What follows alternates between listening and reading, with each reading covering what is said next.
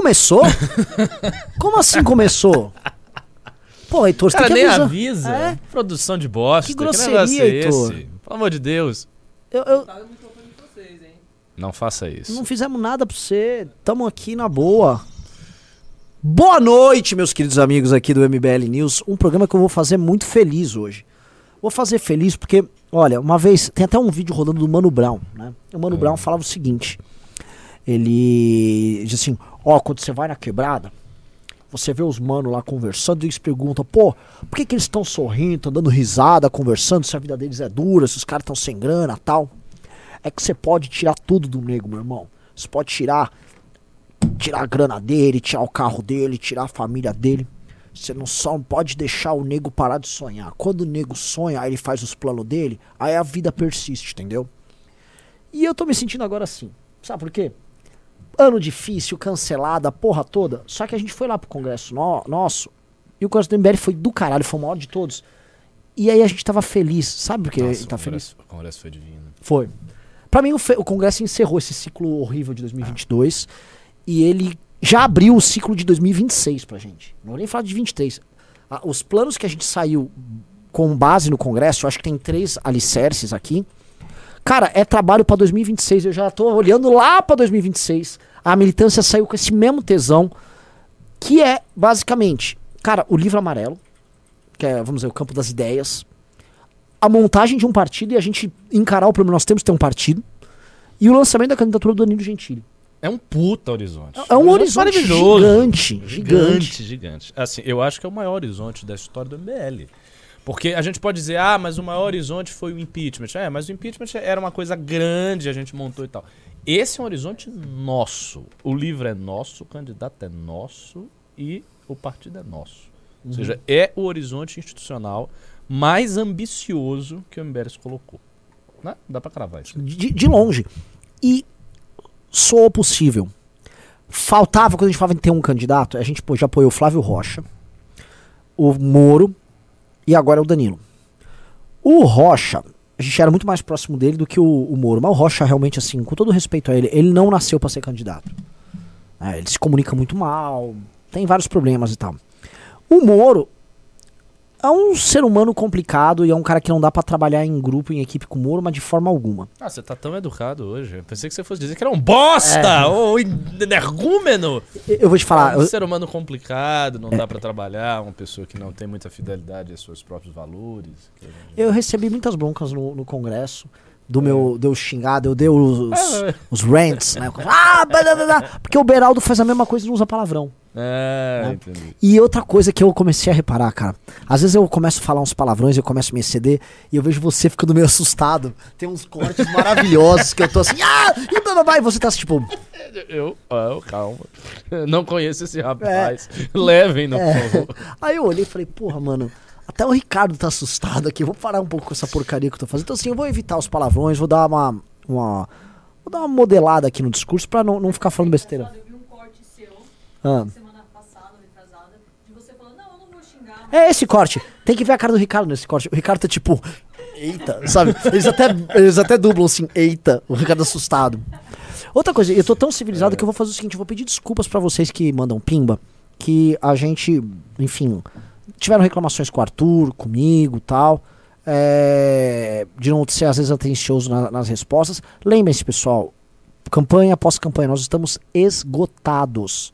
Física e mentalmente, tá? Então, peço desculpas pra vocês, justifico, não justifico eu sei que não serve, mas ah, fica aqui o pedido. Estamos muito animados, tá? Continuando, Ricardo, jogando a- a bola aqui. É, o Danilo é um candidato que ele passou por vários testes. Um, ele é um cara que tem as mesmíssimas convicções que as nossas, mas assim, são as mesmíssimas. Uhum. Eu vou contar, na conversa que eu tive com ele terça-feira, a gente se encontrou eh, com ele pra falar dos termos ali do evento e tal. Eu vou revelar aqui, conversa bastidores, até pode rolar um corte daqui. O Danilo, primeiro ele falou uma coisa que eu achei interessante. Ele falou: Renan, eh, eu tava pensando, vocês têm que montar a porra do partido de vocês. Né? Vocês têm que montar o partido de vocês. E eu vou ajudar e a gente vai montar junto. Porque tem uma coisa, ah, vão falar que eu não sou sério? Ué, eu vou montar um partido. Quem disse que eu não sou sério? É verdade. né? Um partido tem que ter proposta, tem que ter ideia do Brasil. Então, as pessoas vão ficar. Se o cara tá montando um partido e tem gente trabalhando nisso com ele, isso só pode ser uma coisa séria. E se a gente não conseguir o partido, também não era pra ser candidato. Uma observação estilística. Você imita o Danilo muito parecido com o que você imita o Janones. Tem uma, uma coisa mineirinha que ele bota. Ué, porque assim. É verdade. Meu, Ué, assim! É verdade. É verdade. O jeito humilde, capial do interior. Tem que ir na humildade fazer um partido, né? Tu sabe como é que é? A gente tem que ir no humildade. Aí É, se você faço. bota um pouco mais de ouro, já, já, já fica o Better. Ô, boca aberta. Ô, boca aberta! É, é- é tipo uma faca, tem um leque de, que vai do. Janones passando pro Danilo, chegando ao Bétega. Olha, faz muito sentido. Faz. Faz, muito sentido, porque que é uma coisa faixa aqui, aqui. É, é verdade. Segunda coisa que ele, ele falou, ele falou, ó, agora sobre ah, valores, eu tenho só três exigências pra vocês, tá? Falei, vamos lá. E no congresso ele falou uma só. Primeira exigência, é, eu não vou defender aborto. Falei, mas nós a também gente também não. não defende, nós, a gente não defende aborto. Dois, eu não quero defender legalização de droga. Falei, Ok. justo. Mas falei, agora eu vou colocar um ponto. Tem uma molecada nossa que gosta, defende e tal. Ele falou, não, não, não vou encher o saco. Mas não, vou, não vai ser pauta. Eu, beleza. E três, ah, não vamos roubar. Eu falei, pô, mas. Poxa, mas essa Já estamos é a- difícil, né? Pô, Danilo, que negócio é esse? Eu fiz uma piada, mas ninguém entendeu na hora, no palco. Quando, eu- quando ele falou Agora isso é do roubar, momento. eu levantei e saí do palco, né? Pra ver se alguém pegava. E, só que ninguém sacou que eu peguei, tipo, bravo e saí do palco. Aí o. Eu falei, óbvio, né, Danilo? Pô, a gente tá oito anos nessa, nessa bagaça. E aí ele falou: é isso, o resto vamos construir tudo junto. Aí foi engraçado também que no congresso o Beraldo perguntou de banco pra ele e ele falou assim: É, eu vi essas coisas que você fala do banco, a gente tem que defender a economia do povão, não a economia do bancão. E aí entra as coisas que o Danilo falou, tá? O Danilo tem um estilo, e isso a gente entende. Porque televisão é televisão, porque a escola da televisão conta, e ela é muito diferente da nossa escola das redes sociais. É, o Danilo é um comunicador de massa e ele vem de uma rede de televisão que fala com o povão. A- o público do, do SBT é um público muito popular. Sempre foi um. Ele, sempre, ele não é a audiência da Globo, mas sempre foi uma audiência de camada mais baixa. E o Danilo sempre falou, cara, pra comunicar, comunicação mais leve e comunicação simples e humilde. E na apresentação que ele fez, não foi um cara. "Ah, ba, ba, ba, ba, ba, ba", Foi outra. Foi muito diferente. E foi diferente a ponto de eu não. Sabe quando não junta na minha cabeça? Assim? É, várias pessoas acharam que ele vinha com um discurso. Não, ele foi numa outra linha. E aí eu falei, é eu, eu que não entendo, cara. Isso aqui é uma coisa pra aprender. Porque de fato, é, a grande característica que as pessoas é, admiram em qualquer influenciador, político, qualquer coisa, humildade. E ele faz o. não é que ele faz, ele é humildão mesmo. E eu acho que funcionou demais. E é um cara, portanto, que é, a gente pode defender de coração aberto.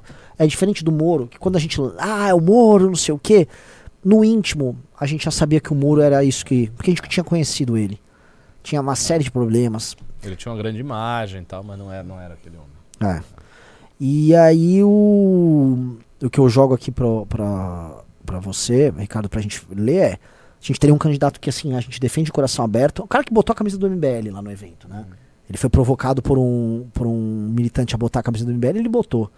É, e é um cara que defende os mesmos valores pra montar um partido nosso e pra defender o que a gente trabalhar na construção do livro amarelo. Ou seja, parece que todos os planos nossos estão se amarrando. A academia vai amarrar nisso. Só que entra uma parada que é muito louca. Nós temos que. Vocês, no caso, nós temos que agregar todo mundo ao nosso redor, porque é um projeto muito coletivo. Que se não tiver volume de gente trabalhando, não vai dar certo. Bola é tua. Bom, é, eu acho que, como eu falei no início, é o projeto mais ambicioso que o MBL já teve, porque são três coisas muito grandes e três coisas muito definidoras. né? Você ter um livro de teses é uma coisa que a gente simplesmente nunca teve. O MBL tinha certas pautas na época do impeachment, junto com o impeachment. Eh, Tinha até algumas pautas que depois a gente abandonou, mas estavam lá. E eh, depois de- de- desse período, a gente acabou tendo pautas pontuais. Ou seja, tem as pautas dos mandatos do Kim, dos mandatos do, do Arthur, do pessoal. Tem algumas pautas que a gente defendeu pontualmente em certos momentos, em geral sendo provocados por circunstâncias polêmicas. Então vinha a circunstância polêmica e o MBL se colocava, mas a gente nunca teve, de fato, um esteio propositivo amplo, detalhado. E a gente vai fazer isso com o livro amarelo. Então, isso é uma coisa extraordinária. E o, o detalhe do livro é que a concepção da sua realização é uma concepção muito sui generis. Uma concepção muito sui generis e muito democrática. Fica aí o, o recado para esse pessoal da democracia, SUS tal. Essa concepção de criação política é a mais democrática que existe. Por quê? Porque a gente vai estar chamando as pessoas da nossa base para construírem o livro. A gente não vai escrever o livro. Não é que ah, o Renan vai sentar, eu vou sentar, o Arthur, e aí a gente vai fazer o livro, sabe, como se fosse um ditado de cima para baixo, e daí o MBL cria o livro e diga, ó, oh, esse livro aqui é o nosso pensamento, vocês que são militantes, vocês têm que seguir. Não, não, não é assim. Quem vai fazer o livro são vocês, são as pessoas aqui. A gente vai fazer um site de cadastro, onde vocês vão se cadastrar, colocar lá tua profissão, a área da sua atuação, titulação acadêmica e tal, e você vai se colocar como um participante na realização do livro. Nós vamos estar montando grupos, que eu não sei ainda quantos grupos vão ser, mas vão ser vários grupos temáticos. Então a gente vai ter meio ambiente, cultura, educação, uh, política externa, economia, segurança. Então, esses grupos temáticos, eles vão estar sendo preenchidos por algumas poucas pessoas selecionadas. Também não vai ser todo mundo, porque, enfim, você não consegue botar 400 pessoas para escrever um livro. Não dá. Então a gente vai estar selecionando algumas pessoas que vão ser selecionadas de acordo com o encaixe delas naquelas áreas. Ou seja, na área do meio ambiente, só vai dar biólogo, gestor público que trabalhou com a área de meio ambiente, gente que foi geógrafo, gente que trabalhou, sei lá, no IBAMA. Vai ter essas pessoas para cuidar de meio ambiente. Educação é professor, é diretor de escola, é gente que tem uma iniciativa de educação privada e tal. Aí a gente reúne essas pessoas que entendem da área, que tem convergência com essa área estabelece um cronograma de pesquisa de início, antes da escrita de pesquisa. No cronograma, a gente também estabelece quais são as fontes de pesquisa, ou seja, relatórios internacionais, todos os dados aí de IBGE, de IDEB, do que tiver em termos de dados relativos ao Brasil, vocês vão ter que pesquisar. Ou seja, a pesquisa estatística do livro vai ter que ser muito robusta, porque nós precisamos estar afiançados em dados reais e concretos. Não pode ser uma formulação assim vaga. Aí você faz e fala, não, eu acho que nós devemos. Não. Todas as formulações do livro vão ser referendadas com dados oriundos de documentos oficiais do Brasil. Né? Aí vai ter a parte internacional, ou seja, examinar relatório da Oxfam, todos esses relatórios aí que saem ano a ano sobre mapa da pobreza, economia, industrialização. Tem um monte de relatórios internacionais que são feitos por organismos internacionais. Então isso vai ser examinado e vai ser também examinado em cada uma das áreas temáticas livros pertinentes ao assunto. Então, livros importantes que demarcam um ponto de vista naquela área. Então, um livro que demarca um ponto de vista muito relevante na área de educação. Isso vai ter que ser examinado. Né? Uma história da pedagogia, né? um, um livro de pedagogia contemporânea do Brasil para ver como a educação brasileira foi estruturada desde, sei lá, Anísio Teixeira. Esse tipo de coisa, tudo, isso tudo vai ter que ser lido e examinado com muita seriedade no cronograma de pesquisa. Feito isso na primeira etapa, aí vocês vão começar a redigir. E aí desse grupo vai ser escolhida uma pessoa, que é a pessoa que redige melhor, para ela começar a escrever. Escrever o quê? Escrever o rascunho do livro. Esses rascunhos temáticos, por sua vez, vão ser lidos por todo, todo mundo nosso. A gente vai começar a debater, vai ter reuniões. Enfim, vai ser um, um grande trabalho de produção teórica, como nunca existiu no Brasil. Eu não me lembro de nenhuma iniciativa semelhante. Porque, geralmente as iniciativas elas não são assim. Por quê? Porque elas vêm de cima para baixo, são top-down. Então, lá, o partido tem uma fundação e aí os especialistas da fundação tal resolvem escrever um Sim. negócio lá. É desse jeito. A gente não, a gente está chamando a base do público e selecionando, não previamente, mas a partir de um cadastro que vocês vão fazer. Estão reclamando do áudio aqui. Tá Ô, baixo? Heitor, tá falando do áudio do. do- É, eu tô falando, eu tô falando devagar aqui. Opa, oi. Oi. Tá dando barulho? Bom, mas eu vou, eu vou prosseguir. Então, isso aqui vai ser a ideia do livro. Partido, mesma coisa. A gente vai estar montando o partido com os núcleos. O que a gente vai fazer? A gente vai montar o partido junto com os núcleos. eh, vai criar um, um sistema que funcione, as duas coisas vão correr paralelamente. E tem a candidatura. Se você for olha- olhar bem, nós estamos emulando as três casas da academia. Olha só. O livro amarelo é Alexandria, o partido é Esparta Sim. e a candidatura é Atenas. Nossa! Bum! E, mano, livro amarelo, Alexandre Amarelo também, né? Bateu, Bateu demais. Pra caralho. Demais. E o Danilo, o Danilo é um ateniense. E o Danilo fez o teste, ele é um fez o ateniense. teste, ele é um ateniense. Ou seja, é, e, é, e é isso mesmo. É a parte do, do porta-voz, o cara que pega tudo isso. Por que, que o que é o porta-voz na academia? É o cara que pega o trabalho braçal e organizacional dos espartanos e apresenta isso, e o trabalho intelectual dos alexandrinos. Então a gente vai convergir tudo isso num grande projeto. E eu acho que isso é uma coisa que tem muita chance de ser grande de verdade, especialmente dependendo de como vai ser o governo Lula. O governo Lula é um condicionante magno para todos os nossos projetos. Porque por hora a gente não sabe o que, vai acontecer com o Bolsonaro, a gente não sabe o que, vai acontecer com o país, gente não sabe como é que vai ser a mobilização da direita. Será que essa direita, toda essa massa de 58 milhões de pessoas que votaram no Bolsonaro, vão ficar com o Bolsonaro? Não sei. Pode ser que eles comecem a, a esquecer o capitão. E a gente tem esse público para disputar.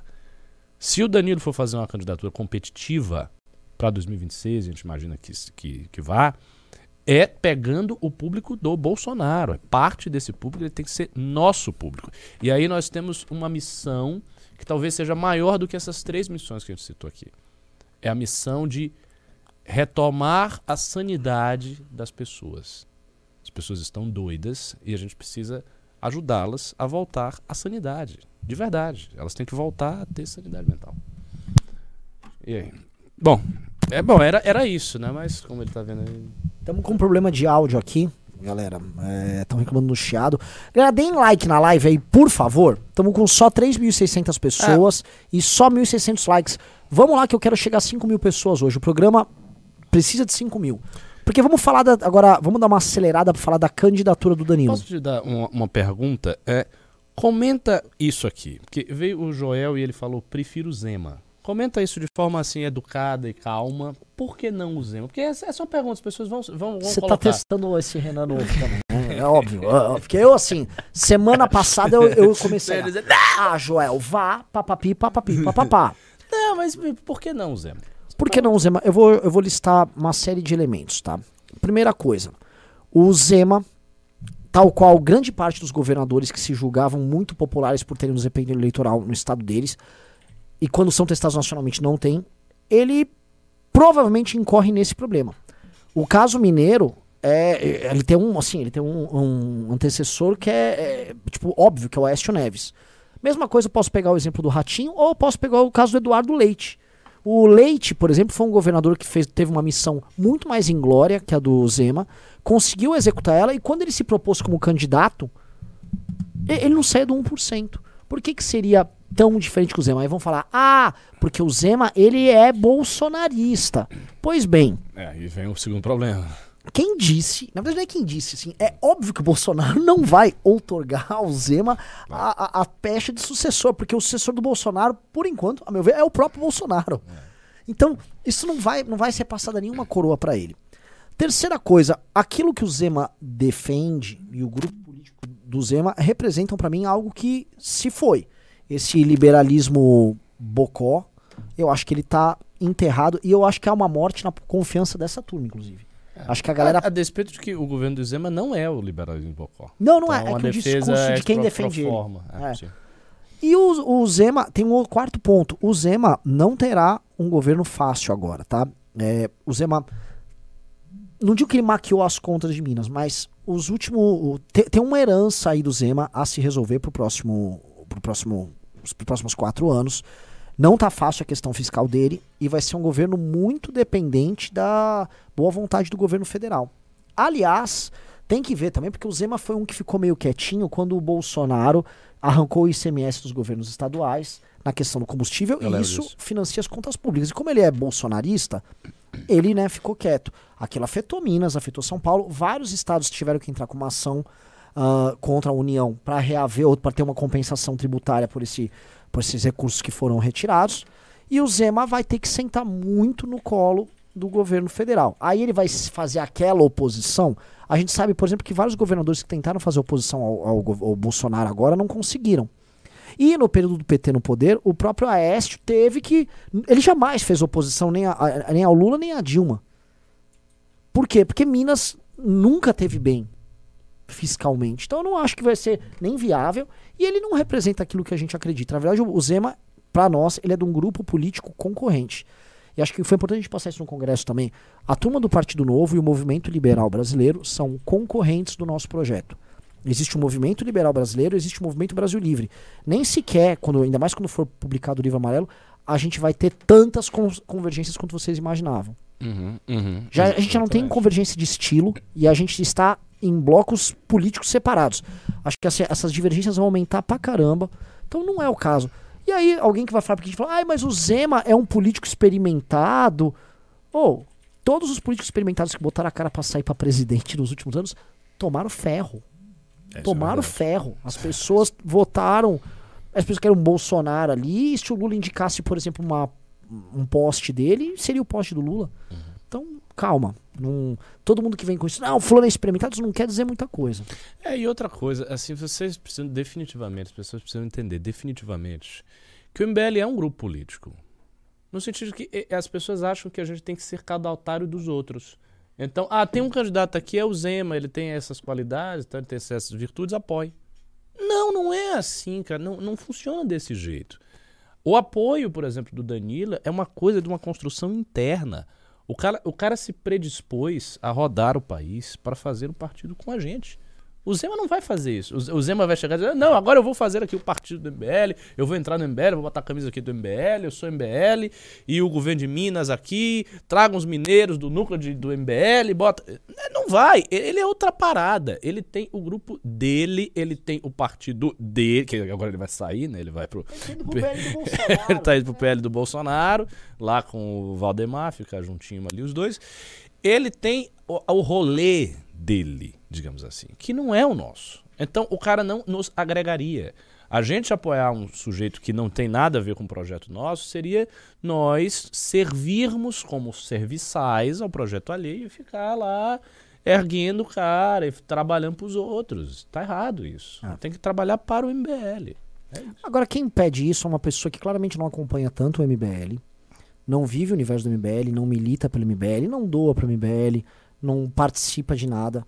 A pessoa que fala isso é- é- é- tem essa perspectiva que o Ricardo colocou aqui, que é uma perspectiva superada nossa e vai ficar cada vez mais superada, que é do movimento bem intencionado que defende algumas pautas e que pode ser colocado como um, um dos alicerces para uma candidatura de alguém que ele goste. Exatamente. Isso, brother, é Joel o nome dele?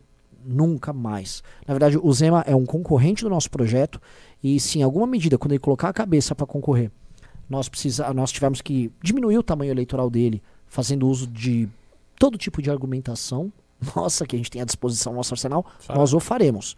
Tá? Igual a gente fez com o Partido Novo, vamos lembrar que boa parte do fracasso do Partido Novo se deu também pela nossa ação.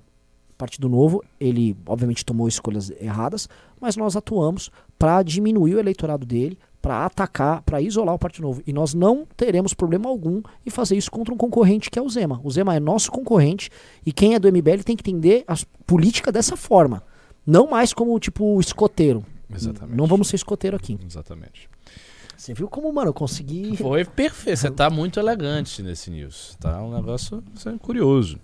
É, que a gente vai falar mais? Bom, eu falei bastante né, so- sobre essas três perspectivas. Ah, eu falei menos sobre o. o Quer dizer, falei, falei sobre o partido também. Sobre o Danilo, eu acho que é, é óbvio. De fato, isso do Danilo não ter experiência é um ponto que depõe contra ele, sim. Mas isso é uma coisa que eu vejo ele com plena vontade de resolver. Eu lembro muito bem, na época do Bolsonaro, quando o Bolsonaro estava ascendendo, o Bolsonaro tinha bastante experiência, né? Ele foi deputado várias vezes e tal. Mas ele não tinha experiência em gestão e não tinha conhecimento dos problemas do Brasil. E sempre que ele participava de uma entrevista, ele denotava desconhecimento, mas muito, visivelmente. Ele não sabia responder as perguntas, ele dizia que quem ia fazer isso era os ministros dele, ele sempre, sempre fazia isso. O cara fazia uma pergunta específica de saúde, não, mas o ministro de saúde vai resolver. Uma pergunta de economia, o ministro da fazenda vai resolver. Ele sempre ficava empurrando e não respondia nada. E eu ficava, eu comentava isso na época, no grupo do, dos líderes do, do MBL. Eu pensava assim, esse cara vai ser muito ruim.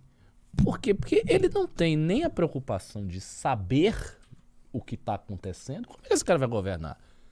Porque, assim, se eu vou fazer uma apresentação, sabe, vou, falar sobre Rousseau, eu fico nervoso, eu estudo, eu releio Rousseau, eu procuro entender. É uma apresentação, vou pra escola falar de Rousseau. Aí o cara se pretende presidente do país, você vai ser o presidente do país, e ele não estuda nada. Quer dizer, o cara, pra mim isso é uma coisa inconcebível. Você vai pegar o negócio mais difícil, o cargo mais alto que existe, com problemas de uma complexidade absoluta, e aí você não quer saber. Você vai simplesmente chegar lá com a sua intuição e você vai. O Danilo não. O Danilo quer saber dos problemas do Brasil. O Danilo vai participar do livro amarelo.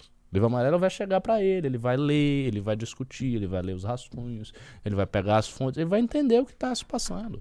E quando ele chegar para ser o candidato efetivo, ele já vai ter um conhecimento teórico tão grande de tudo isso, assim esperamos, que ele vai saber responder as perguntas práticas com dados, de forma objetiva e tal, mostrando seriedade. Sim. E isso dá para fazer. E lembrando aqui, né, que o, o candidato à presidência da República, ele tem que entender, ele tem que conhecer, ele tem que ter convicção no projeto. E a convicção passa por conhecer o próprio projeto. Mas antes de tudo, ele tem que inspirar as pessoas naquele projeto. Vi, veja, pode tratar tá daqui a pouquinho. E o caso do Danilo é o seguinte: o Danilo é um cara profundamente inteligente. O humor é só uma das facetas dele. Na verdade, muito mais do que um humorista, o Danilo é o maior apresentador de talk show do Brasil. Ele entrevistou pessoas de todos os campos. O Brasil tem uma capacidade de comunicação ímpar e uma capacidade de raciocínio muito veloz. Então, assim, é um cara inteligente. Já, isso já difere muito do Bolsonaro. É um cara que tem formação, caráter, formação humana, no caso, caráter. E, cara, o lance é: vamos participar do processo de construção. É participar do processo de construção. Se ele souber traduzir o que a gente definir junto no livro amarelo para as pessoas, e ele é um tradutor fenomenal, temos algo aí. Uhum. Entendeu? Fora que, sim, ele é convicto. E ser convicto ajuda demais. Ajuda demais. As pessoas podem ver verdade no Danilo. Olha que elas veem verdade até onde não tem, né? Mas eu acho que isso é, é- é central. Outra coisa, galera, estamos com 4.700 pessoas ao vivo. Eu falei que eu queria 5 mil e só 2.600 likes. Dedo no like aqui porque a gente vai chegar em 5 mil, tá? É, Um cara botou Pastor Varuna de Kiev e começou a pregação. O que que é? Como é? Varuna de, Varuna de Kiev. Muito Como é que é? bom. Agora deixa eu Juntou contar... tudo aí. Pois é. Agora deixa eu Pastor contar só um negócio. É, o, o batalhão Azov tava agora. É que eles foram dizimados, né? Mas assim, uma coisa de dois, três anos. Eles estavam instalando estátuas do deus pagão Perum, que é o correspondente ao Thor, o Indra dos eslavos, que é o Perkunos, Perum, Perunas, é, e é o Indra. né? Uhum. E eles estavam instalando estátuas dele pela Ucrânia, fazendo rituais pagãos. Eles entraram numa vibe bem. É, Bem- Mas não funcionou, né? Não, não, Cuidado. não, não. Você que tem. Não, não, uma não. tatuagem aí. Foi completamente fracassado. Daqui a pouco vai ser dizimado né? pelos ortodoxos. Foi bem, foi bem. Assim, é, o, o- o inglês, o termo pra esse tipo de deus ali é o striker, né? É o cara que tá com o trovão. Quem tomou trovão foram eles ali.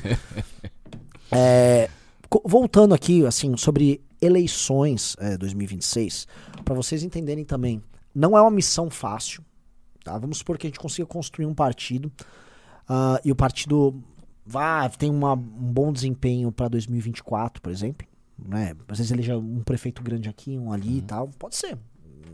Se o projeto presidencial aglutina, e não tem por que não aglutinar, aí você começa a eleger gente aqui e ali. é, e ele ganha momento para 2026, aí a gente não tá falando só sobre a capacidade eleitoral do Danilo, mas em ter realmente uma força diferente no Congresso Nacional. Porque, de fato, se a gente vai lá e elege uma bancada, vou ser humildão aqui, com um bom candidato a presidente, construindo por quatro anos, vamos supor que ele não ganha. Mas a gente vira terceira força, chutando baixo aqui. E elege 30 deputados. Nossa, aí eu me mato de alegria. Isso, isso, isso seria, sim, apoteótico. Apoteótico. Ma- Demais, demais, demais, demais. E- A gente precisa dos quadros para isso, hein? Sim. Tem que preparar os quadros. Eu acho que eh, 24, eu tenho esse projeto, né? Lançar pelo menos um em cada estado. A meninada nossa tem que. Ó, vocês aí que são meninos e querem ser porta-voz, galera- vocês têm que ficar maduros, vocês têm que entender o jogo político rápido. Não pode ficar ingênuo, não. Porque assim. Já pensou ter uma bancada jovem? Claro, não vai ser todo mundo que vai ser jovem. Já vai ter que chamar. Eu acho que para isso a gente teria que chamar muitos externos, pessoas já grandes em estados com discurso alinhado, trazer, trazer. Sim. Como a gente está tentando fazer no Rio, por exemplo. Sim. E uma notícia boa pra vocês que estão assistindo também é o fato de muita gente de fora do MBL, mas que já tinha algum alinhamento, tá buscando se juntar ao projeto. A gente já viu isso no Congresso, agora no pós-Congresso teve mais. Tanto eu quanto o Arthur. Meio que eu e o Arthur estamos vendo isso eh, de, forma, de forma informal, mas o Kim começou a ver também. Sim, já alguns nomes bem legais. Não, se a estrela do Bolsonaro começa a cair e a estrela do Danilo começa a subir no processo, vai ter muita gente. Aí, aí a gente vai ter que fazer o inverso. As pessoas não queriam o MBL, agora a gente vai ter que fazer o filtro. Tipo, você sim, você não. Você fica aí do lado de fora. Sim. E aí você se vira aí com o Bolsonaro que tá perdendo popularidade, vai ficar com ele aí, ou com quem quer que seja, vai ficar abraçar o Lula, sa- sai daqui. E aí a gente começa a filtrar as pessoas. Porque tem gente, a direita tem boas pessoas, que algumas foram eleitas, algumas não foram eleitas, mas elas estão aí. E elas estão aí sem um grande projeto que as aglutine. Nós temos, se a gente for fazer uma lista, parar assim, fazer uma lista no papel de pessoas, assim, e citando uma, um Rene, Daniel, não sei o quê, dá uma listazinha, não é, não é tão pequena. O Daniel é um cara que poderia trabalhar no livro amarelo na parte de educação, mas poderia trabalhar, porque ele manja muito de Pois é. O outro, o Renato Feder, que Eu colocou quero, o Paraná em quero, primeiro lugar do primeiro lugar do Brasil, agora no ranking de Deb. Ele que Então, pegou o Paraná, acho que em pessoas. décimo e entregou em primeiro. Poderia trazer as experiências dele, porque ele inovou. Muita gente estava na parte de educação, basicamente imitando o que foi feito no, no Ceará, em Goiás e em Pernambuco. Ele trouxe outras, outras novidades, ele agregou novidades no pacote. E realmente, assim, e, e uma coisa que o Daniel, eu tinha falado isso com ele outro dia. Tem muitos caras bons surgindo na parte de educação. Talvez a, a educação seja um setor que a gente veja uma melhora grande, até porque é tão ruim a educação no Brasil, que tem muito espaço para melhora. Teve até um secretário no Rio que conseguiu colocar o Rio numa posição boa, colocou o Rio em segundo. É, né? Quem, assim, melhorou um pouquinho, mas não pega é São Paulo. Hum. Tem algum erro que está sendo feito aqui em São Paulo que, porra, né, não, não, não lidera lá o ranking. É, você citou isso do Daniel. Eu pensei o seguinte também, né? O, o Partido Novo, de alguma maneira, ele pode virar um garimpo nosso. Total. Tipo, um lugar pra você tirar os bons quadros. Porque o Partido Novo tem bons quadros. Não é que, ah, não tem ninguém. Tem. E pensando. Essa pessoa que serve, essa pessoa que é bacana, esse cara aqui de, do Paraná é legal, esse cara aqui do Rio Grande do Sul é bom.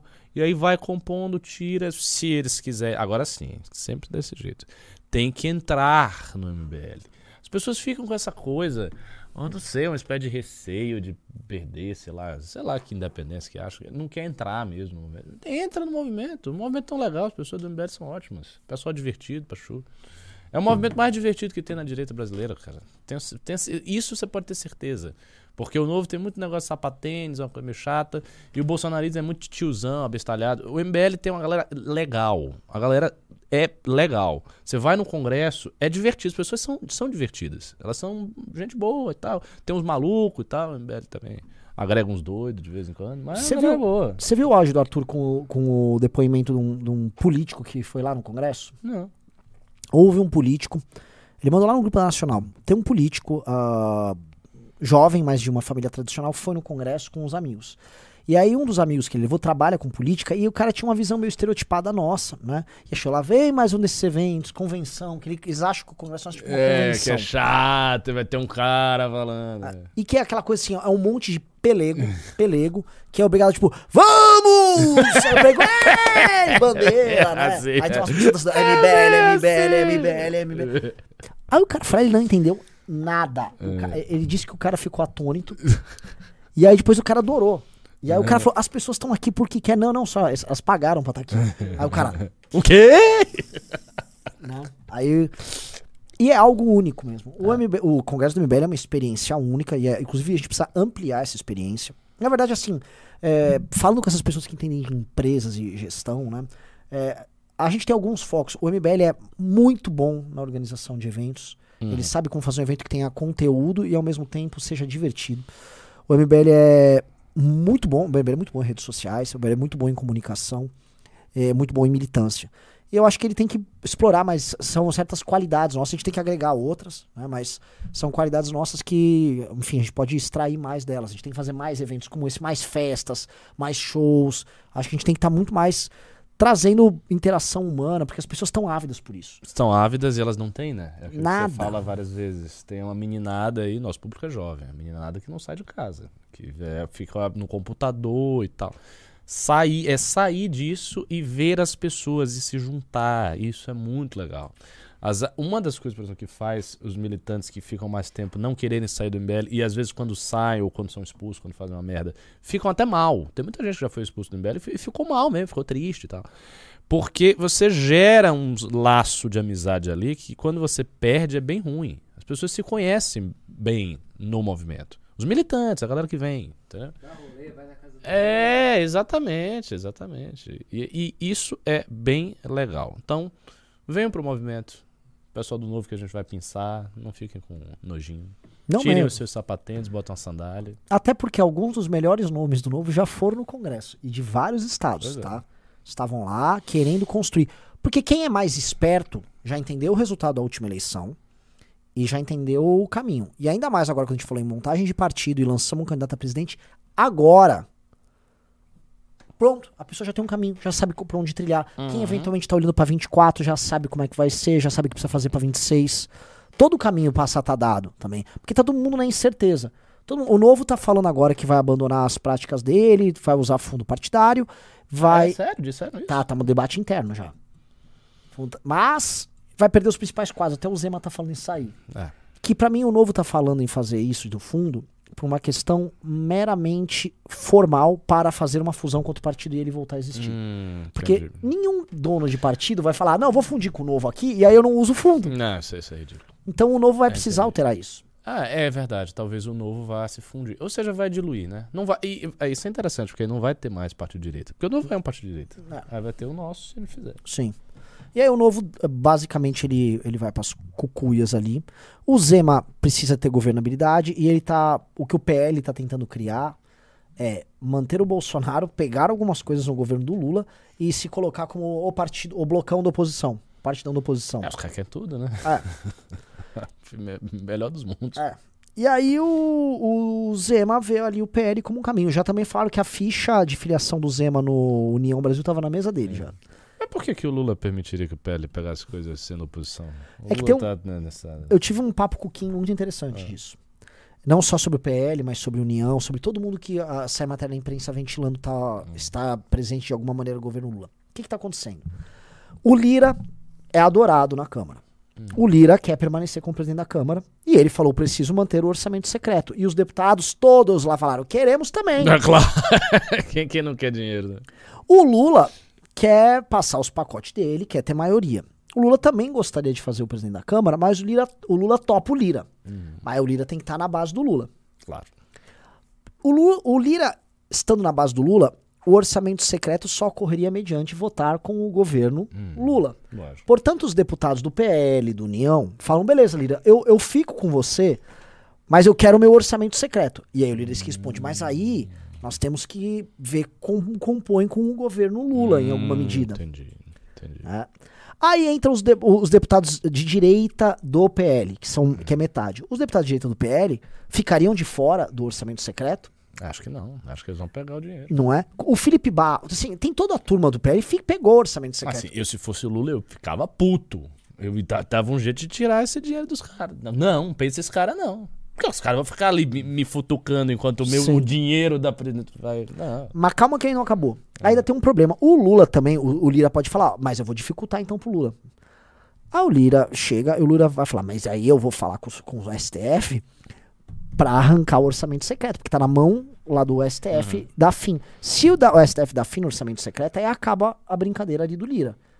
E o Lula também pode acenar, mon- tentar montar uma composição pra lançar um candidato concorrente pro Lira pra enfraquecer na Tá relação. interessante, não é?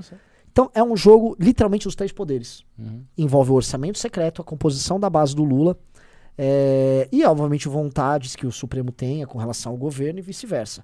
Então, o que o Kim descreveu é, é um jogo em que está todo mundo amarrado e uma decisão do STF pode simplesmente eliminar o poder do Lira ou pode empoderar completamente o Lira. Ao mesmo tempo, o Lira precisa do governo federal para ajudar nisso e o governo federal quer o Lira para ter maioria. Uhum. Tem uma amarração aí. Nessa amarração, a coisa mais óbvia que pode acontecer é todo mundo se compor. Sim, claro. né? Então, o que tá rolando é que, como o- a tendência é todo mundo se compor, porque tem um clima favorável pro governo hoje lá, na, lá no Congresso. Existe a possibilidade do Bolsonaro sair, né? Junto com os dele e ir pra outro lugar. Sim. Ou também não. Porque o- pode, pode acontecer uma coisa. Porque tá muito claro o que, o que acontece hoje. O deputado bolsonarista, ele tem uma licença poética aí. então eles É, podem. Ele faz oposição, digo ela. Às vezes, ó, pega o teu orçamento secreto, só não enche o saco nisso, nisso, aquilo. Uhum. Aí fica xingando lá o negócio de costumes. Fala lá do, do, do travesti lá na comissão de educação. Aí você briga no negócio. Agora, o governo Lula vai ter que andar com isso aqui. Aí você dá uma votadinha. Então o eleitor nem vai falar porque você tá com o Bolsonaro. E na prática é verdade. É, é. Né? Então, tá te- o, o que todo mundo ali tá querendo fazer é isso. E esse, esse é o, o segredo do jogo. Na verdade, o, depois de tanto tempo confuso com o Bolsonaro, parece que pintou o Lula e aí simplesmente todo mundo quer ser governo. É.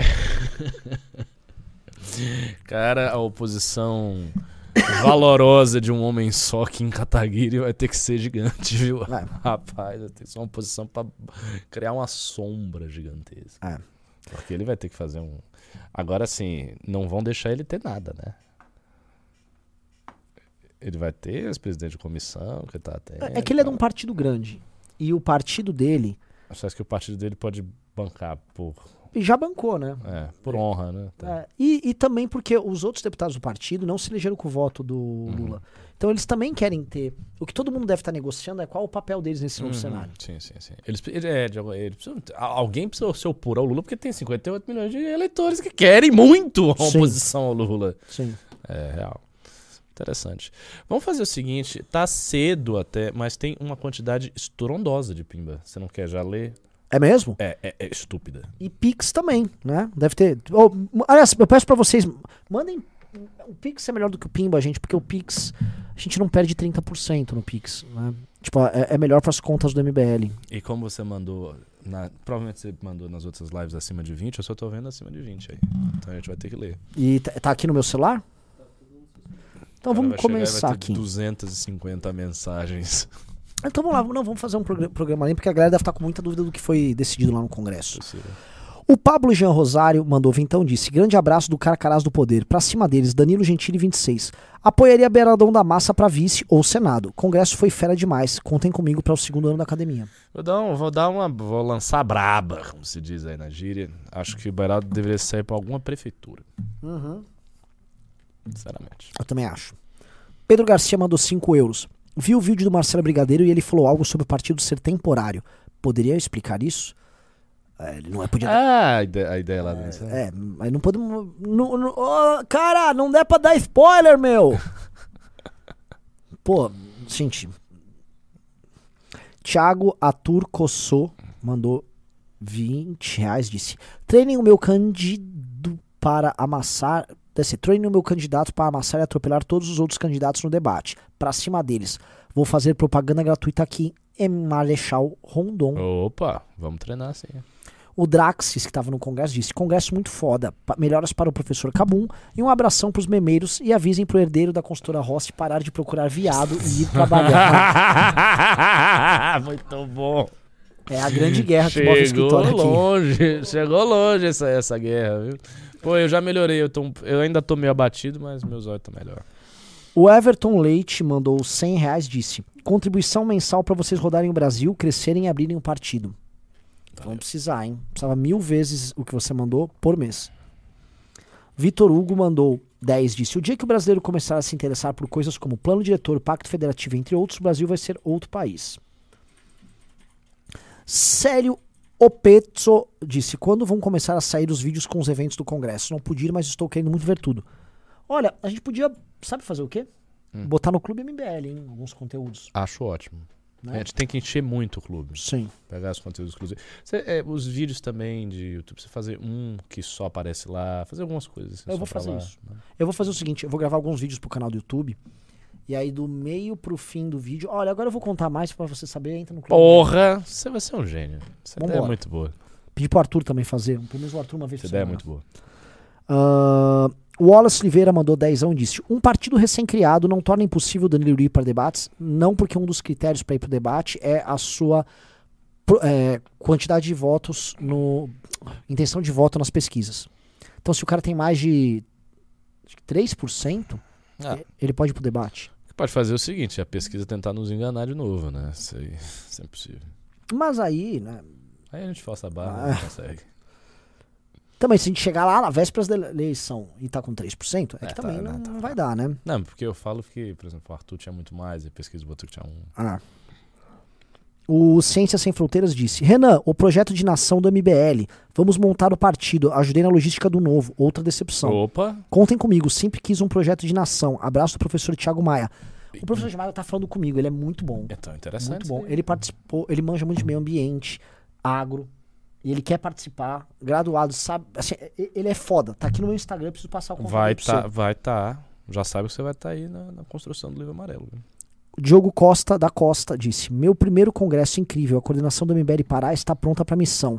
Danilo 26, coleta de assinatura para criação do partido e reconstrução da direita. Vamos para cima. Frank Alves disse: Caxias do Sul, acredito ser uma cidade importante no Rio Grande do Sul. Me coloca à disposição. Renan, te mandei mensagem no DM do Instagram. Alerei. E, óbvio, todas as cidades grandes, e Caxias, além de grande, é rica, são importantes. Guilherme Benner Martelli disse: O Danilo será o primeiro candidato a presidente que votarei plenamente satisfeito e sem nenhuma ressalva. O tom do discurso dele está perfeito, com preparo suficiente para tratorar todo mundo. Eu Concordo. também acho. O Danilo ele fala simples, igual o Bolsonaro fala simples, só que sem ser burro. Né? Marcelo Andrade disse: Melhorou, Ricardo? Melhorei, melhorei. Robson de Schnabel, o alemão, que eu conheci no congresso, finalmente. Uhum. Disse: E aí, Renan, professor Ricardo, alguma novidade sobre o Clube MBL?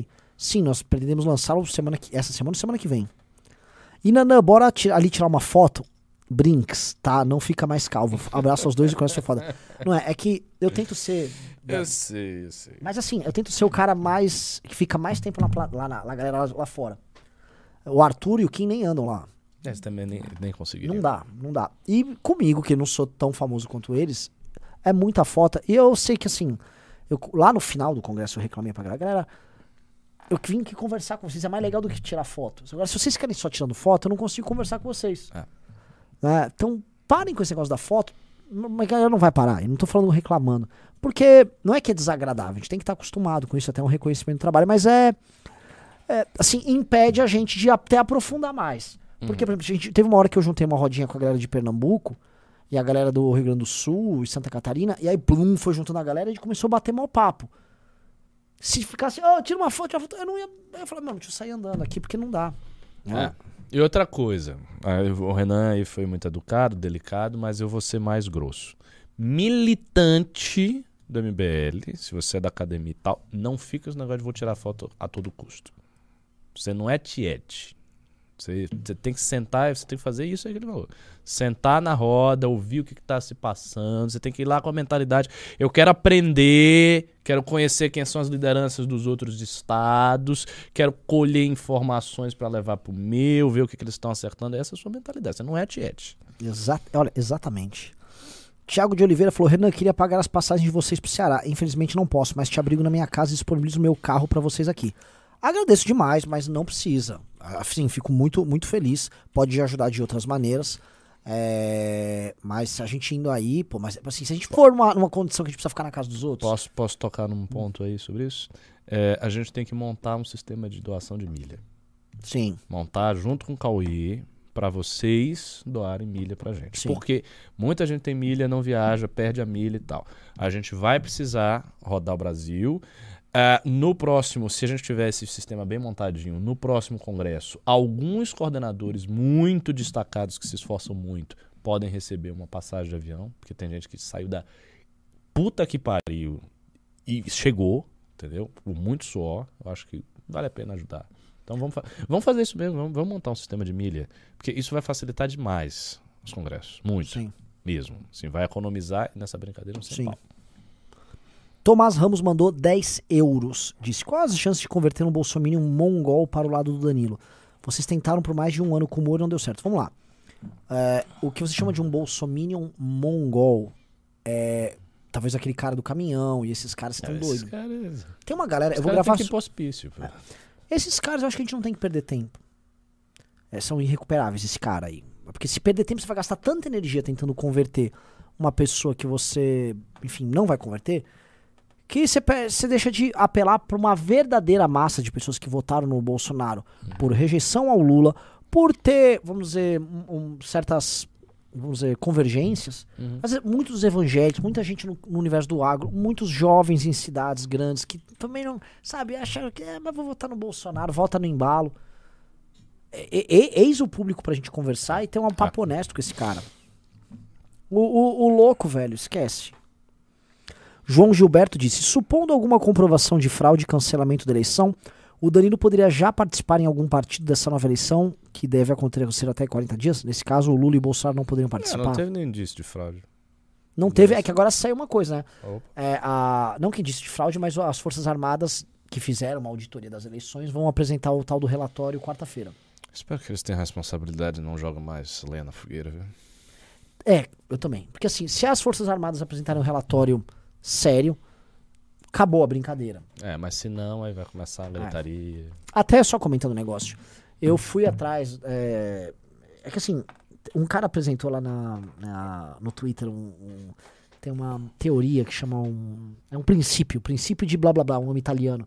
Que assim, o tempo gasto pra rebater uma teoria falaciosa é, é muito maior do que o da concepção da teoria falaciosa. Portanto, a teoria falaciosa ela é sempre ah, potente, porque para você derrubar ela, você vai gastar muita energia. O Olavo falava disso. E aí, o, o, o que acontece? Apresen- Veio aquela, aquele negócio do argentino, né? E aí ele vem com vários gráficos, vários e várias teses. E aí você tem que se debruçar sobre aquilo para você ir derrubando os pontos daquilo. E aí algumas poucas pessoas vão fazer. Então alguns jornalistas foram, algumas pessoas foram. E é um puta de um saco. Porque pro, pro conspiratório, basta alguns elementos que foram jogados. Ah! Isso tá Achei! é. Né, por exemplo, ah, tipo, essa urna aqui teve 300 votos pro Lula e zero pro Bolsonaro. É fora atrás da urna. Foi uma urna que foi levada pra uma comunidade indígena.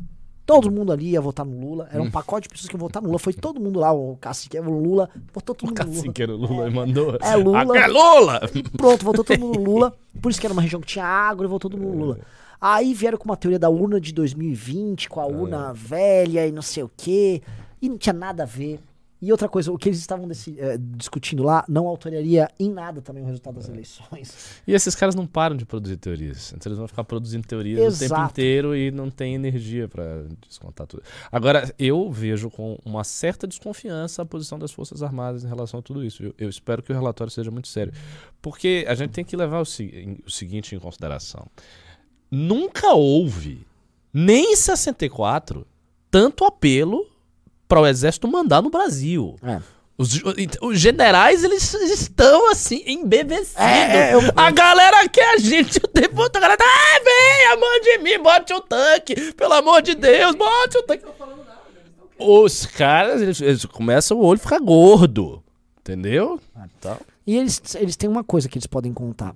É, os eleitores do Bolsonaro podem não se juntar a isso ou aprovarem, mas um, um eleitor médio, por conta é, da imagem do Lula e, do- e da radicalização da eleição, ele também tá meio que cagando se der alguma treta também. Entendeu? Até porque essa tal de democracia não tem o menor sentido pra ele mais. Entendeu? Esse cara também já tá meio que de saco cheio. Se tiver um exército que ele acha que tá li- ligado aos valores dele, fala, eu vou ficar 20 anos aqui, ele. É, se, o, se o exército tomasse o poder, ia ter tão pouca gente a defender a democracia.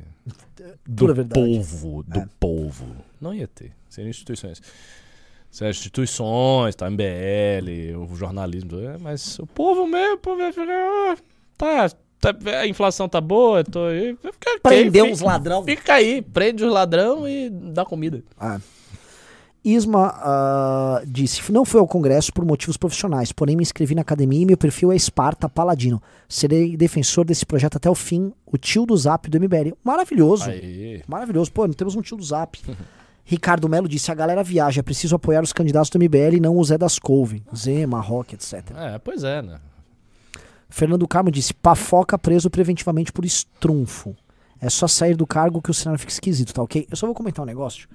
É, realmente a gente não pode usar a palavra dele, porque o, o negócio pega e te derruba. Ah? Então o crime dele, que envolve basicamente conjunção carnal sem a sem o consentimento do outrem, de Hum. outrem, ele é, ele tá sendo preso preventivamente por isso.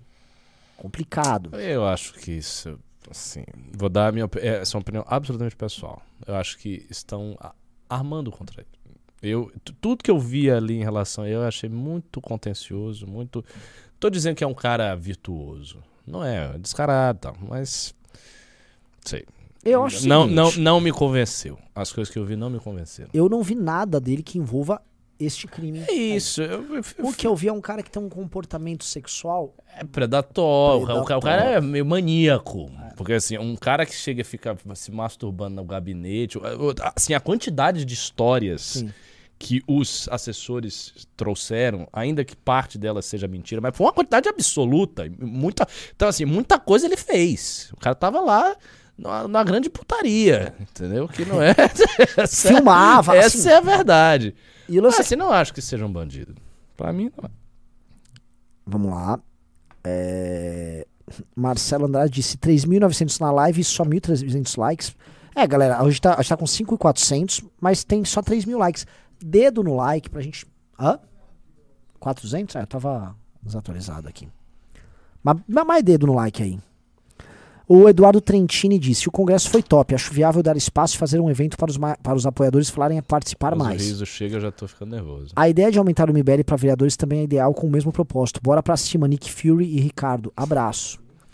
Marcos Mesquita disse: o congresso foi do caramba. O movimento de anúncio da candidatura do Danilo foi de arrepiar. Agora temos a obrigação de vestir a camisa do MBL e do Danilo e fazer nosso movimento ganhar poder. É isso aí. Perfeito. Essa virada de chavinha, pra galera entender que assim, nós somos um projeto político para alcançar o poder. A imprensa Nosso cobriu isso. Eu vi, Exato. eu vi. E eu acho que isso foi importante bater, porque precisa acabar a ideia de que o MBL é uma ferramenta à disposição de algumas ideias. Então me pague caro pra isso, sabe? Não sou ferramenta de nada. Você também não. Não. Então, pelo amor de Deus. Ah, o Rafael Barroim disse: Tenho pensado muito no que o Ricardo disse. A gente precisa pegar os eleitores não radicais do bolso. Sábado tava lá e me fornei no primeiro ano na academia. Óbvio, esse é o eleitorado nosso. Alô, alô? O João Antônio Razaboni disse: Fui no congresso e fico com um certo receio de trocarmos o liberalismo barra liberbobismo, colocou os dois juntos, para um dirigismo análogo aos ideais do Ciro. Quais serão os limiares dentro, dos, dentro do- das ideias liberais para não incorrermos na arrogância fatal? Vamos lá, eu vou te dar a resposta que é padrão. Essa autodefinição ideológica, no nosso caso, não vai se dar a priori, ou seja, antes da elaboração do livro. Isso vai se dar a posteriori. É muito mais assim, inteligente, saudável e cognitivamente adequado que você estude primeiro, formule primeiro, chegue nas pautas concretas, aí daí você olha o resultado e diz: Não, quer dizer que o MBL se encaixa é nisso aqui. E aí você encaixa a posteriori. Não, tipo, você antes, não, eu tenho esta posição, daí eu vou olhar aqui os dados e vou enfiar a minha posição nos dados. Não faça isso, não, não precisa. Perfeito. E, é, é que uma coisa que ele colocou ali é o seguinte: o Ricardo fez a, a- a leitura perfeita de como a gente vai se comportar. A gente, a parte. O que está assustando algumas pessoas que não estão acompanhando às vezes o news tanto, e que às vezes foram no Congresso e viram, é o fato da gente ter chegado a algumas conclusões é, en- enquanto premissa que não afetam o, o- que não são, vamos dizer, condicionantes de uma mudança de água e óleo, água, água e óleo, mudança de, sabe, de 180 graus. Por exemplo, a gente reconhecer que o liberalismo que a gente defendia é incompleto para explicar a realidade, não significa que você vai abandonar uma série de coisas que a gente sempre defendeu. Reformas que a gente defendeu. Não. O que a gente está falando é aquilo era insuficiente para explicar a realidade e em grande parte justificava uma adesão a uma determinada corrente é, de pensamento preguiçosa e que não resolveu e assim isso é o que eles chamam inclusive de economia mainstream né? o a, certamente da ortodoxia e o mainstream econômico estão aqui no Brasil há 30 anos é. e o Brasil não melhorou gente é. então assim tem algo que outros países fizeram que nós não fizemos. E a gente simplesmente só botou a cabecinha para fora para olhar. Então, olhamos Coreia, olhamos Vietnã, olhamos China, só, só esses três. E tem muita coisa diferente, muita coisa que se encaixa parcialmente e também às vezes totalmente em outras escolas de pensamento que não são mainstream no Brasil. O que a gente está falando é, vamos dar uma olhada e vamos beber de outras águas para poder ter um plano que não seja, sei lá, só jargão, ou seja, por exemplo, ó, aderir a essa escola aqui, eu, tenho, eu sou dessa turma. É. Então, pô, a gente tem que amadurecer. Uh, o... Cheguei aqui agora. Oi.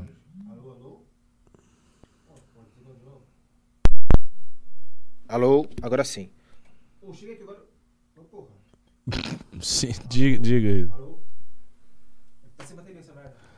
Você quer falar aqui no microfone? Não, eu queria fazer um react com vocês. Já faço. Ah, pera. Continua, Renato, desculpa. Riso, o que, que você tá fazendo, cara? Vamos lá. Vai lá. Ah, caramba, mas tem. Tem, tem bastante. Não, agora que eu me toquei. É, é, é grotesca a quantidade. Porque eu comecei relativamente cedo. Não, não, então vou dar uma acelerada, mas respondendo o que o está fazendo. É. O Rock 10 mandou 5 e disse: Danilo vai ser o novo Luciano Huck. Vocês ainda vão conseguir fragmentar a direita antibolsonarista. Conseguir o poder sem governar, não muda nada. Ah, então, Rock, seja, seu Japimba já foi baixo e o teu comentário foi até baixo, foi rasteiro. Né? Vocês vão conseguir fragmentar a direita antibolsonarista. Fragmentar com quem? Isso, como se tivesse uma unidade prévia é. da direita antibolsonarista que está muito bem, é. tem um grande campo, o, o coeso não tem nada. Não tem é nada. a gente ou é nada. É, é isso. Na verdade, só, é só a gente, a direita é bolsonarista. bolsonarista. Cada uma, velho. A gente vai fragmentar o próprio MBL. É, é. Cada papo, papo de chablau, os caras vêm doidão aqui. É, Vitor Ferraz mandou 5 disse: Sou de Vitória da Conquista, tenho 16 anos e não tenho dinheiro e gostaria de fazer uma doação para alguém que eu possa fazer academia. Olha, eu, pô, eu não vou pedir pra você doar, você tem 16 anos, não precisa. Vinícius Rosa deu 10 reais e disse: Por que vocês acham que o Danilo foi no Primocast hoje e não falou nada sobre o projeto de 26? Porque lá não cabe. É um, um podcast lá pro, pro Primo Rico vender curso. O Davi K disse: Congresso foi bom demais. Ricardo, garanti minha vaga na academia pro ano que vem. Espero que você seja meu professor. Descobri claro. que você é um grande fã do Senhor dos Anéis também. Porra! Maior fã que você pode imaginar. Adriano Tuque disse: Estou muito animado pra campanha. Contem com a minha assinatura pra criar. Não, eu não conto com a sua assinatura, velho. Conto com você, você assinatura e mais 99. Cada fã do MBL tem que trazer 100 é assinaturas. é Rafael dos Santos disse: menos neoliberalismo, mais nacionalismo desenvolvimentista. É eu não diria dessa forma. Mais, é, nem nenhum nem outro. Mais coisas que funcionam e menos coisas que não funcionam. Asa Fox disse: Fala, Calvo e Ricardo. Sei que já tá chato, mas quero perguntar. Vocês tentaram contatar, contato com o Rene? É de um conhecimento colossal. Abram o jogo que rolou nos bastidores com o professor Rock. Leva meu vintão para ajudar. Bom, como ele foi simpático, é, eu vou tentar ser simpático. É, é, ou não? Seja, lógico. O que é você falar? Fale você. Eu vou falar o que a gente já falou no congresso do MBL. Olha só, o Reni é um cara bacana. Um cara bacana. Uh, tem um conhecimento na área dele. Mas o Reni, é, diferente de nós, ele é de uma linha de ação política que rolou muito na direita nos últimos anos, que é o independentismo. Hum. O exército de um homem só. E é tipo, eu não. É, então o cara tão liberal que ele é só o indivíduo dele ali no projeto dele. Entendeu? E aí, não só ele como outros tantos, e aí a coisa vai.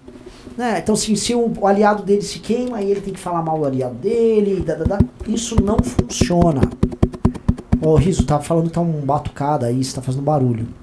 Então fica, fica uma coisa complicada. Então a atuação do Reni, quando o Arthur teve o episódio lá dos áudios, foi muito ruim. Entendeu? Tá, tá ruim? Assim, vocês estão me ouvindo aí? Tá, tá todo mundo reclamando, Riso. Foi mal. É, cara, você chegou aqui pra. Alô? Não, eu desisto também. Você chegou aqui pra atrapalhar. Eu não sei o que tá fazendo, eu já tô lendo os pimba, velho. Pega sua muleta e some daqui.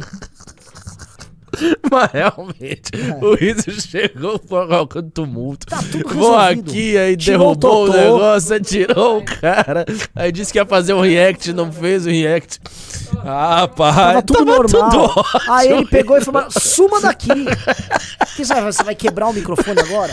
Não, não tem nada funcionando naquela mesa ali. É impressionante. O, o Riso é o Bolsonaro. O, o, o, o microfone não funcionava, aí eu, Tava, cara, tá, Tá tudo funcionando. rir, Tava cara. tudo funcionando. a gente Desculpa, tava gente. num ótimo eu desisto programa. dessa merda também. Foda-se. Você chegou não, mas tava tudo bem. Desesperado, Tinha que ter desistido de vir aqui. Ficava lá. Eu vi uma puta ideia legal também, foda-se essa ideia. Não, não, e não é pra falar palavrão aqui. Ah, se fuder. Jesus. Repete o nosso. Ai, meu zóio. Então, a- a- ninguém ouviu o que eu falei lá do negócio do Reni? O Reni é um cara que faz política de forma muito individualista e nós não gostamos da postura dele no, no negócio do Arthur. né? É, não mesmo, o Arthur também não gostou. O Reni é um cara que nós fizemos muito mais pelo Reni do que ele fez por nós. Nós demos muito mais divulgação pro Reni e tal do que o contrário. Né? O Reni é um daqueles caras que se perguntassem quando a gente tava bem, o que, que você acha do MBL? Ele vai fazer algumas oposições. A gente nunca deu divulgação primeiro. Exato. E a gente deu divulgação pro Reni. E a gente se cansou desse tipo de relação e não vamos mais fazer política com ninguém da linha independentista. Quer ser, vamos dizer, herói, herói de um homem só? Seja só, com um homem só, seja só mesmo. Da nossa parte não vai ter mais nada. Ah, mas o conhecimento é colossal. Conheço pessoas. O Ricardo tem o mesmo conhecimento. O Ricardo, desculpa. O Renato, na área do Reni, tem um conhecimento colossal também. Tem um conhecimento igual do Reni. É, Igualzinho. ele ainda é colossal. É, e o Ren- Renato ainda tem uma. ocupa um espaço geográfico Um espaço geopolítico amplo. é amplo, Praticamente a. Rússia. Ele tem ó, aquela banha se aperta, A você o que Rússia. é o soft power dele ali.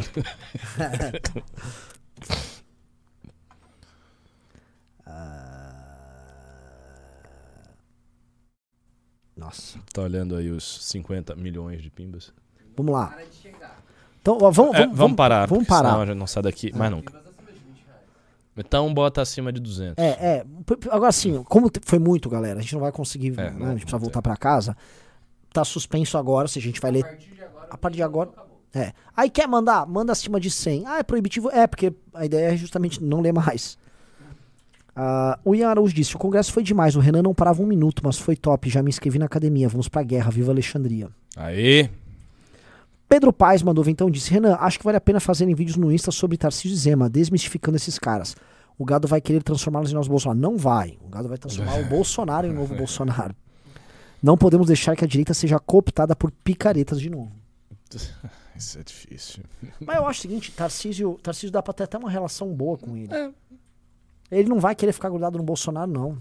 E o Zema, aí sim, se ele quiser botar a cabecinha pra fora, aí vamos brigar. Vamos ver quem, quem pode mais chora Não, menos. assim, você falou tudo. O, o- o sucessor do Bolsonaro é o Bolsonaro, não é outro. Vamos lá, tem mais uns pics aqui. O Arthur Xavier disse: se o Danilo quiser vir forte para 26, precisamos de uma boa base eleita em 24. e Precisamos urgentemente de uma candidatura para a Prefeitura de São Paulo. Aguarde. Bruno César disse: favor não divulgar nome. É, mas é. Não, mas não dá pra divulgar, porque a primeira coisa é o nome. Aí a pessoa lê, né? Você compreenda que é difícil. Vai, próximo. Gabriel Costenaro disse: Mas obrigado. o cara não falou nada. Ah, ele Você falou. só divulgou o nome Disse, dele. não, não, e ainda nem Não, mas leu. eu não sei, eu vou nem ler, porque deve ser uma coisa importante. É, é, deixa pra lá. Gabriel Costenaro disse: Obrigado pela experiência que me proporcionaram. Depois desse congresso, tenho certeza absoluta que estou dando sangue por algo honrado. Uau. Ele também continuou: Não existe grupo político que debate e leve em conta a opinião de militante. Vocês merecem ser tratados de forma ímpar. Por isso, sou a favor do fundão. Hum, Porque o Gabriel Costenaro participou dos debates. Você viu? Você estava junto? Eu tava que- em várias coisas. Então, é que nesse Mas momento, Um dos GTs eu tava no, no finalzinho aqui. quando veio a discussão sobre fundão, a gente colocou o público para debater.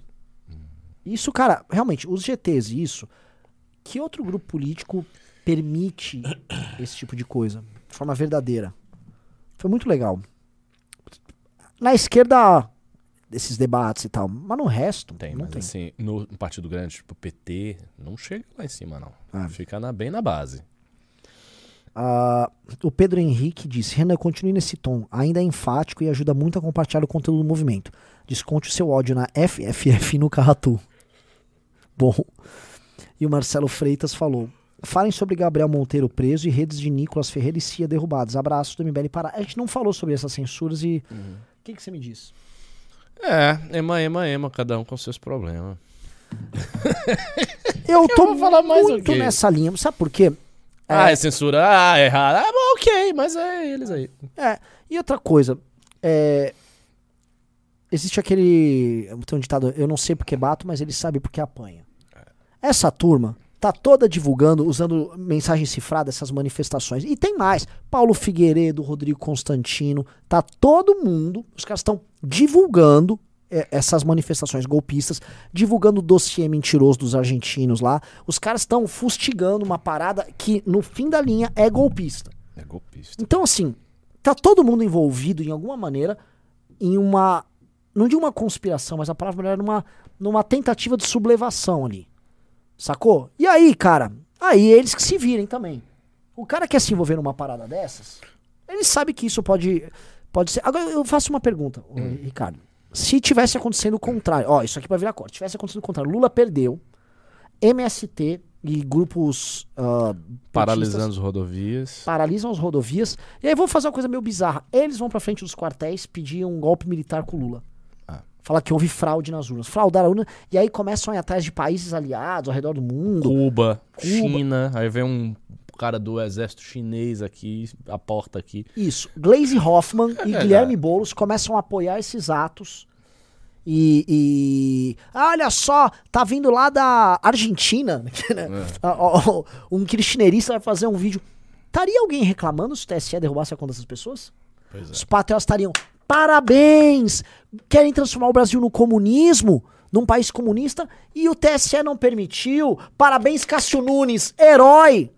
Era isso mesmo. Era isso que estavam falando. esses E, caras- na realidade estariam até reclamando, dizendo que foi muito pouco, que tinha que banir todo mundo, mas que no fundo o STF é com eles também, porque não baniu tudo e não sei o quê. O Olavo estaria pregando que essas pessoas deveriam ser fuziladas. fuziladas. Exatamente. Fuzilem! Porra! Fuzilamento de, de, de um sujeito desse. É- Era, era, era a coisa mais normal do mundo. né? É- é- seria isso, não é? Então, num cenário hipotético de vermelho, tava todo mundo mandando fuzilar, falando que tinha que prender esses vagabundos. Então, olha só. O Nicolas é vagabundo, a Zambelli é, vaga, é é- é, politicamente falando, É. desonesta, não usar um termo cancelável aqui. Ah, é. Eu, eu tenho que tentar imitar o Olavo um dia. O Hang, toda essa gentalha, eles sabem o que eles, eles sabem o que eles estão fazendo, eles estão correndo risco, eles estão incentivando uma sublevação, sim. É um atentado contra a ordem democrática, sim. E aí, cara, a bunda é deles. Não gostei desse final. A bunda é deles. Essa é a frase que vai marcar esse programa. A bunda é deles. O Anderley Pastelo disse: sobre o STF barrar o orçamento secreto, o fato que muitos alinhados com o Centrão entraram para o Senado não poderia inibir as ações do STF, porque poderia rolar um impeach- impeachmentzinho de um ministro? Será? Eu, eu tô pra ver alguém que vai inibir o STF. Tem muitos anos que isso não tá acontecendo, não, viu? Pois é. The Closing mandou 50 e disse: Parabéns pelo congresso, pessoal. Foi minha primeira vez presencial. Olha Gostei muito das discussões dos GTs. Força pro Gentili 2026. só. Bacana. Pô, eu não vi você lá, The Closing. Também não. Vamos lá. Vinícius Santana disse: Ricardo, precisamos conversar mais com a galera que valoriza muito a pauta armamentista, chamar pessoas sérias nessa área. O Bolsonaro tá indo embora da vida aí, esperemos. A gente pode. Marcelo Freitas disse: Quais as perspectivas de judicializar a cassação do Arthur e o precedente de parcialidade do Moro? Não sei. Não, a gente vai judicializar as urnas do Arthur.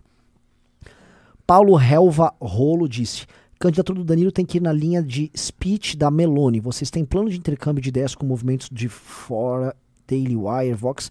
O Daily Wire, o- eu fiquei falando tão bem daquele Ben Shapiro, pro cara ir lá ficar lambendo o Bolsonaro. Mas eles não. Eles não assim, es- essas distinções nossas, pra eles são. Eles não veem.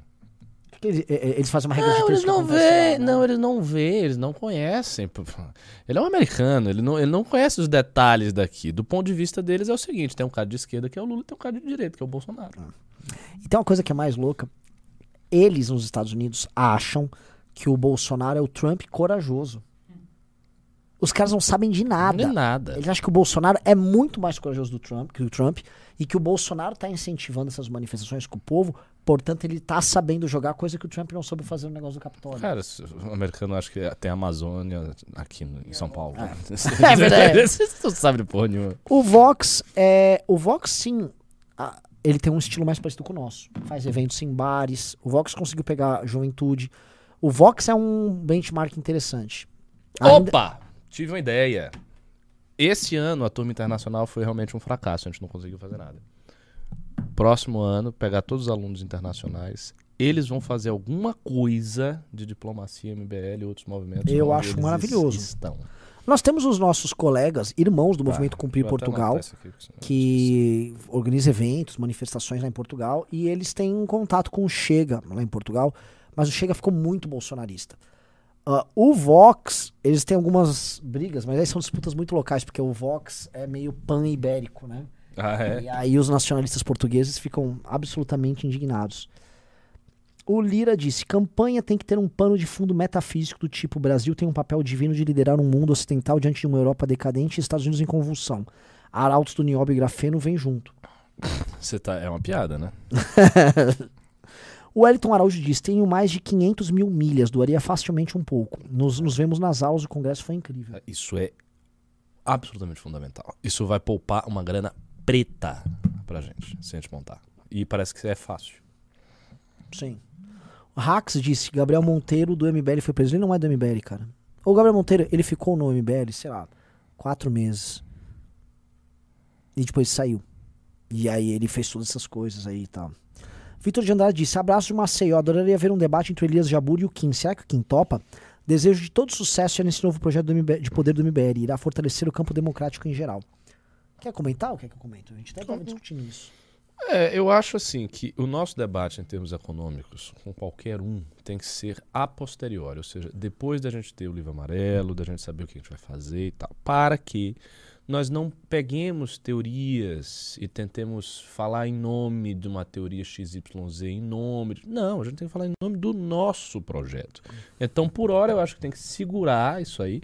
O Elias é um intelectual público, vai ficar no cenário anos a fio. E aí, quando a gente tiver o livro e tal. Não, a nossa proposta do Brasil é essa. Qual é a do PCdoB? Que ele é do PCdoB. E o Elias tem uma coisa, ele está disposto a derrubar esses liberais influenciadores que ficam falando É, de tá fome focado por aí. nisso. É o foco dele. É, isso aconteceu justamente no momento em que a gente rompe com o movimento liberal e fala, vamos construir o nosso próprio caminho. A gente nem pretende ir num debate e defender liberalismo. contra Pois ele. é, pois é, exatamente. Até porque a gente está fazendo críticas, algumas vezes até similares às dele. Ah, William Vinícius disse: Boa noite a todos. Teria alguma chance do Marcelo Brigadeiro sair como candidato em 26? Pode ser. Uhum. Lucas Galego disse: Teoria das conspiradores de, teorias dos conspiradores dizem que o relatório das Forças Armadas serão entregues dia 9 porque as eleições legislativas dos Estados Unidos são amanhã, então eles estão es- dependendo do resultado para divulgar. Como é que é? Tipo, acho que os milicos brasileiros estão aguardando o Partido Republicano ganhar as eleições. tem a ver? Ah, porque os Estados Unidos, meu, a cobra vai fumar e a Não, águia não, não, vai vir. Pe- Peraí. Isso é real? Não, o, teorias dos conspiradores. Ah, teoria do computador. Tipo, as Forças Armadas brasileiras estão esperando, sei lá, o enfraquecimento do governo Biden. O Ulisses Moraes disse: Boa noite. Estou montando um modelo de inteligência artificial para prever se um candidato a deputado federal será eleito. Quais fatores vocês julgam mais relevantes? Ah, não vou falar, né? Tem que vir falar com a gente do seu modelo. Ah, Ricardo Fagundes mandou 800 ienes. Marquei férias no BR na época das eleições só para votar no MBL em São Paulo. Maravilhoso. Daniel Calliope disse: o can... mandou vir então. O congresso foi muito bom. Fiquei um tempão trocando ideia com o Bisoto e os entregantes. Renan correndo de um lado pro outro, por, por isso tá ficando sem cabelo. A MBL tem que deixar de ser o Uber de político. Uber de político, boa expressão também. Tomás Ramos mandou 20 euros, disse: dos 58 milhões de votos do Bolsonaro, qual é a porcentagem de malucos? Na minha opinião, é grande o suficiente para inviabilizar o Danilo. Olha, Bela pergunta. essa é uma bela pergunta. A gente estava comentando isso aqui informalmente no escritório. Que é, as pessoas, e não é pouca gente, é tipo mi- milhões de pessoas, foram eh, perdendo a sua racionalidade e foram contaminadas por uns, quase como se fosse um vírus de lu- maluquice mesmo. Tem muita gente maluca, não é pouca gente. é São milhões. Cara, esse negócio dos quartéis, no auge e tal, no, no, no feriado, tinha muita gente pedindo o exército. Muita gente. Por isso que eu tô falando. As Forças Armadas nunca foram tão conclamadas a tomarem o poder quanto agora, nem em 64, que teve a marcha e tal. As Forças Armadas, ela- es- essa galera do Bolsonaro tá, tá quase pegando o general na mão pra botar o cara no poder. Isso não é normal. Agora, isso também passa. Eu não sei se. Claro, é do interesse dos influenciadores bolsonaristas sempre enlouquecer as pessoas. Mas vai chegar o governo Lula, vai chegar os fatos, vai chegar a candidatura Gentili, talvez isso vá passando. Agora, eu vou falar uma parada que é complicada, tá? É, mas eu não quero me estender, que o programa já tem que terminar. Ah, de certa forma, essas fake news realmente não é papo de esquerdista. Elas estão muito descontroladas. Muito. E elas estão causando um mal é, irrecuperável. É, as pessoas não Ô, têm a menor ideia. Deixa eu te falar, vou te passar um podcast do. Tive uma séria conversa com minha tia, muito engraçada, por sinal. Porque eu cheguei, fiz todos, expliquei e tal, disse, a minha tia, veja, eu, porque minha tia é bolsonarista, vocês não sabem, né? Eu trabalho com política, eu tô no MBL, papapá, eu conheço o Renan, ele tem contato com um monte de gente de Brasília. Eu, eu sou uma pessoa muito bem informada. Você pegar todas as pessoas do Brasil, botar eu, eu tô assim, bem próximo do centro onde as coisas Sim. acontecem. Portanto, se tiver alguma coisa, se o Lula for pegar seu dinheiro e tal, eu vou saber. Aí eu falei tudo isso. Aí ela deu risada e tal. Ele ficou rindo da minha cara. Tipo, moleque idiota. Eu me informo no canal do Seu Zé, É. que é um, um cara que está de verde e amarelo. E esse cara é que sabe da- das coisas e eu não. Aí, pô, também, as pessoas não têm mais critério. Nenhum. Nenhum. Nenhum. É, deixa eu comentar. Até vale, vale a gente, cara, sei lá, fazer até algum tipo de entrevista. Eu ia atrás desses caras. O Jonathan Haidt, a gente chegou a comentar. A gente usou o modelo dele. Sim, eu usei. Ele, ele, so- ele tá agora trabalhando num, num estudo para ver como as redes sociais destruíram as relações humanas, né? E como elas destruíram também a questão política. E ele disse que houve um fato, ele falou, houve um fato que foi um clique em 2014, tanto que a gente surgiu em 2014, que aconteceu no mundo inteiro. E aí as redes sociais, elas, elas ligaram um tribalismo. É um negócio estranho. e ele disse que, assim, a gente, ele falou, eu tô fazendo um estudo com gente em diversos campos, em diversas universidades, e eu posso afirmar categoricamente para vocês que eu vou apresentar o estudo. É isso, a gente tem que domar as redes sociais, porque as redes sociais estão criando um monstro. E o que ele estava definindo, vou fazer um resumo bem resumido, né? É um podcast de uma hora.